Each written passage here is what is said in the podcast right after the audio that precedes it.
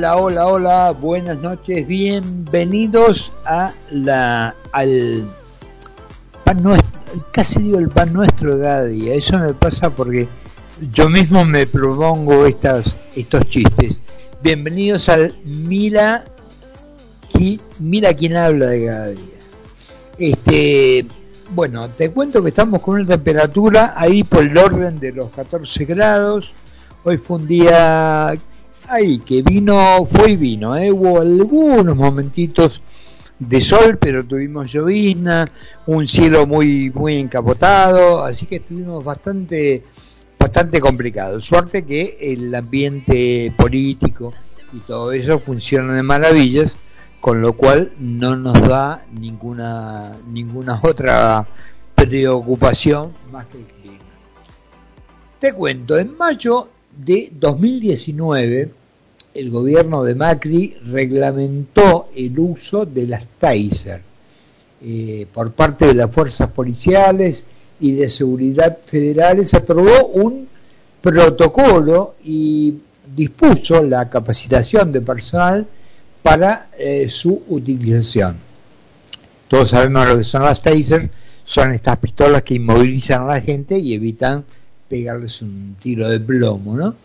Bueno, en aquel momento se habían comprado 300 de esas pistolas a un precio de 3 mil dólares cada una.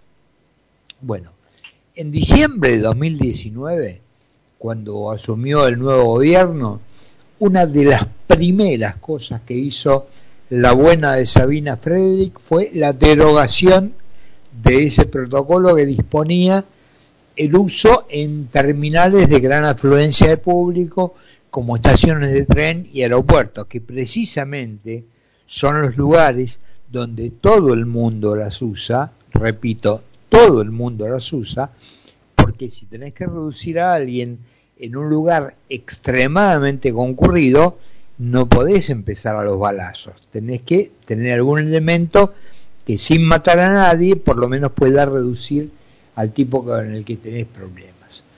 Bueno, eh, en ese momento adelantó que eh, los regímenes de esas pistolas estaban reservadas para cuerpos especiales de las fuerzas federales para casos de extrema gravedad. ¿Cuáles son los casos de extrema gravedad? cuando van a un, no sé, a un, a un búnker de, narcos, no sé dónde. Bueno, Sergio Berni en aquel momento dijo, estoy a favor de las taser y lo dije siempre. Hay lugares donde el uso de las taser es imprescindible. Bueno, hoy se reunió con el nuevo eh, ministro de Seguridad, con Aníbal Fernández, que dicho sea de paso, cuando eh, estuvo de visita en, en Origo, en, no en en la, en la Casa Rosada, ni bien salió, lo primero que dijo es, ni me ofrecieron nada, ni pedí nada. A las 24 horas lo nombraron ministro, con lo cual es como que se te torna un poquito, un poquito difícil este, tener demasiada confianza en lo que te dice. Bueno, hablando de Aníbal Fernández, ¿qué dijo? Aseguró que para el uso de las pistolas Taser la Argentina no está preparada para eso ni por casualidad. No, decididamente no. Y obviamente sí, la polémica con la, eh, la oposición sobre esas armas electrónicas no letales, vuelvo a, a, que había impulsado allí Patricia Burrich en, la que, de paso, ya que estaba hablando de ella, la, descalificó Fernández. Bueno, en la oposición dijeron que Aníbal Fernández no está preparado para garantizar la seguridad de los argentinos.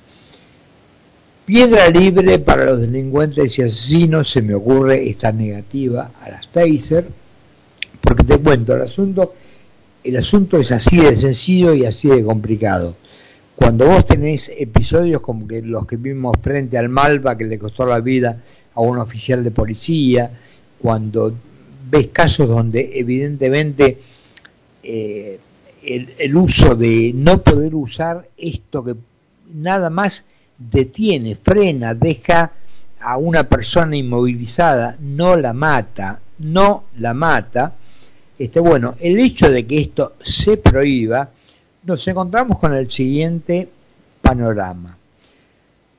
La policía, los policías, los que están todo el día este, arriesgando su vida para cuidarnos, porque hablamos de los buenos policías que son la inmensísima mayoría. Eh, en el caso que el tipo se vea en un momento complicado, ¿qué hace? Lo piensa varias veces. No tengo cómo defenderme, la única defensa que tengo es mi arma reglamentaria. Si le llevo a pegar un tiro a este tipo, aparece toda la justicia zafaroniana y me fusilan, aunque el tipo fuera el delincuente más peligroso fugado y esté en, en, plena acción y poniendo en riesgo a todo el mundo. Entonces, para mí esta negativa a las taser no es nada más ni nada menos que un mensaje subliminal a la delincuencia, a los tipos que te que te afanan, que, que, matan a un pibe por un par de zapatillas, por un celular, por un auto, por lo que sea, este, es una manera de decirle muchachos, laburen tranquilos que nunca les van a poder pegar un tiro, nunca los van a poder voltear con una taser para llevarlos eh, detenidos, así que tranquilidad, denle para adelante, esa, para mí ese, para mí, ese es el mensaje que se da.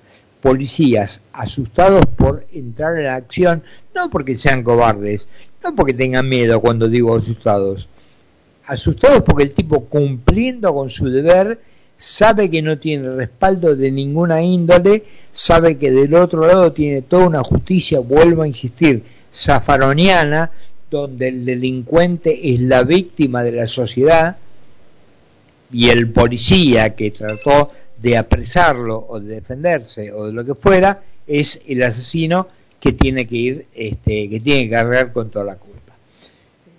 Diez minutos pasaron ya de las ocho de la noche en la República. Nos presentamos. Seguí con nosotros en Mira quién habla. Mira quién habla. Mira quién habla. Mira quién habla.